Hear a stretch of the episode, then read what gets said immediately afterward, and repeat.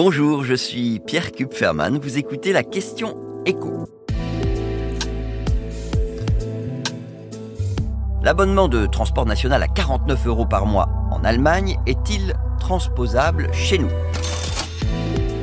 Depuis ce lundi, les Allemands peuvent pour 49 euros par mois utiliser sans limite tous les métros, tous les trams, tous les bus urbains et même les trains régionaux de tout le pays. Avec cette formule très avantageuse, le gouvernement allemand souhaite réduire les déplacements en voiture. Et il y met le prix puisque entre ce que ça va coûter aux régions et à l'État fédéral, il y en a pour au minimum 3 milliards d'euros. Ça peut même être plus, ça dépendra du nombre d'Allemands qui finalement achèteront ce billet qui, par définition, n'est pas rentable. Alors est-ce qu'on pourrait faire pareil en France? Il y a plusieurs obstacles qui font que ce serait quand même compliqué. D'abord, nos infrastructures de transport public ne pourraient probablement pas supporter l'arrivée soudaine d'un nombre très important de nouveaux passagers. Le président de la Fédération nationale des associations d'usagers des transports estime lui-même, je le cite, hein, que le système français de transport public urbain et régional serait malheureusement incapable d'absorber un afflux de passagers tel que celui constaté en Allemagne. Et c'est normal parce que, autant avec notre TGV, on a pris de l'avance sur l'Allemagne, avec un réseau qui permet de se déplacer très vite d'une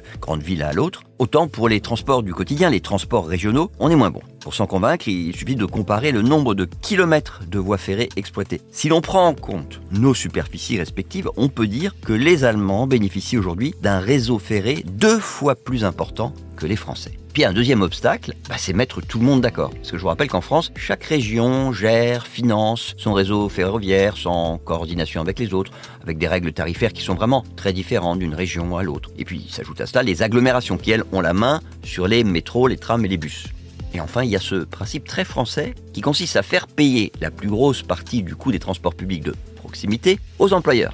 Bon, ça n'a rien d'aberrant, hein, ça permet à leurs salariés de venir plus facilement bosser. Mais ça vient quand même singulièrement compliquer l'équation financière. Pour vous donner une idée, on va prendre un exemple précis, l'Île-de-France. L'Île-de-France qui dispose du réseau de transport en commun le plus utilisé du pays.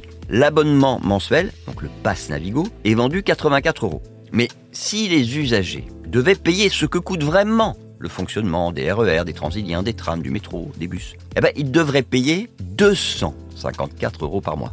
Alors je vous laisse imaginer ce que coûterait en plus le fait de permettre à ces 2 millions d'abonnés de voyager partout en France pour 49 euros par mois. Et donc, finalement, qui devrait payer ce surcoût? Est-ce que c'est les employeurs? Est-ce que c'est le contribuable? Vous voyez, sur le papier, c'est séduisant, mais quand on commence à en mesurer les conséquences, ça devient très compliqué. Vous venez d'écouter la question écho, le podcast quotidien pour répondre à toutes les questions que vous vous posez sur l'actualité économique. Abonnez-vous sur votre plateforme préférée pour ne rien manquer et pourquoi pas nous laisser une note ou un commentaire. À bientôt.